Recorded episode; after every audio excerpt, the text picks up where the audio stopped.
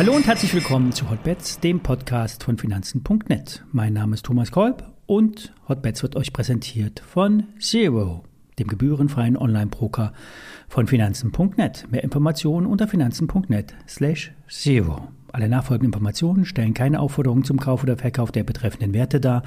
Bei den besprochenen Wertpapieren handelt es sich um sehr volatile Anlagemöglichkeiten mit hohem Risiko. Dies ist keine Anlageberatung und ihr handelt wie immer auf eigenes Risiko. Jetzt geht die Berichtssaison langsam vorüber und damit auch das Risiko dramatischer Enttäuschungen. Der Markt ist zwar weiterhin hin und her gerissen zwischen Absturz und Erholung, doch wir bleiben bei dem, was wir sehen. Wir sehen weitere Erholung. Über 14.100 Punkten müssten sich die Stillhalter nicht mehr absichern. Und die großen Put-Positionen sind dann aus dem Geld. Und damit sind die Bären in der Defensive. In den USA versuchen sich die Märkte ebenfalls zu finden. Und sogar in China sollen die China-Tags wieder kommen. Klingt erstmal gar nicht so schlecht.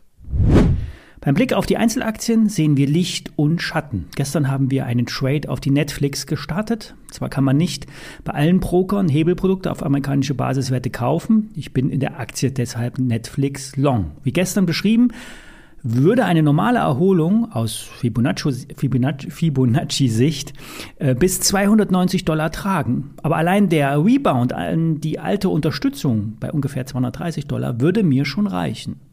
Der Hebeltrade ist ca. 15% im Plus. Die Netflix-Aktie steht bei 190 Dollar.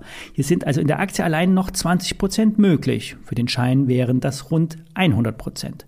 Ich würde bei dem Schein nach 30 bis 50% die Gewinne mitnehmen oder einen Teilverkauf anstreben. Den Rest äh, würde ich dann mit Stopp auf Einstand weiterlaufen lassen. Kurzfristig sind wir in einer überkauften Erholungsbewegung Übergeordnet sind wir wahrscheinlich in einem Bear Market. Das heißt, ein Zurück auf die alten Hochs scheint ausgeschlossen. Bei Twitter sehen wir eher Schatten. Elon Musk treibt wieder mal sein Spiel mit dem Kapitalmarkt. Er postet einfach über Twitter wichtige kapitalmarktrelevante News und schert sich einen Dreck um die Regeln. Ist ja nicht neu, dass bei Twitter Fake-Accounts existieren und vielleicht auch mehr als gemeldet. Aber eigentlich gibt es in den USA die schärfsten Regeln in Sachen Insider-Trades und den entsprechenden Regeln dazu. Kein Thema für den reichsten Mann der Welt. Wenn der Twitter-Deal platzt, fällt Twitter höchstwahrscheinlich auf ein neues Tief. Hier empfehlen wir derzeit die Experten, ähm, die Finger wegzulassen von der Aktie. Auch wenn es fundamental einige Argumente für Twitter gibt, die Posse rund um Elon Musk belastet mehr, als sie nützt. Das gleiche gilt natürlich auch für Tesla. Nicht einsteigen, abwarten und zuschauen. Vor ein paar Tagen hatte ich mal eine Nachfrage zu Apple. Es geht natürlich ja, um die Aussichten bei der, beim Aktienkurs. Bei Apple zeigt sich, dass die großen Player in den letzten Monaten Volumen aus dem Markt gezogen haben. Apple ist eigentlich die wichtigste Aktie im US-amerikanischen Markt.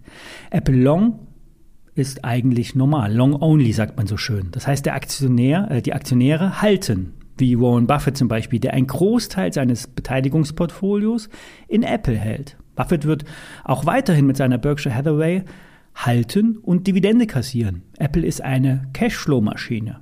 Der Aktienkurs ist für Buffett eigentlich nur zweitrangig und für den Markt nicht, denn Apple hat zu viel Gewicht im Markt in den Indizes. Bei 139 Dollar hat die Aktie eine schöne Umkehrformation gebildet. Aber wirklich bullisch wird es erst über rund 150 Dollar. Im logarithmischen Wochenchart hat die Aktie einen lang gehaltenen Kanal nach unten verlassen und damit hat die Apple ein Warnzeichen gesendet. Bei aktuell 137 Dollar verlaufen wichtige gleitende Durchschnitte.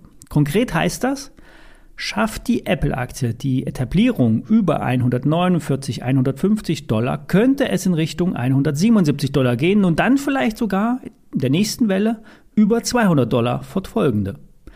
Bricht aber allerdings die 137 Dollar Marke, der angesprochene gleitende Durchschnitt, kann sich Apple schrittweise nach unten orientieren. 100 Dollar sind dann locker möglich.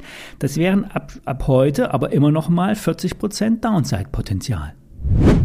Bei Nvidia, da geht der Aktionär mit einem Hebeltrade long. Auch hier sind im Chart Signale zu erkennen. Die Abwärtsbewegung könnte durchaus abgearbeitet worden sein.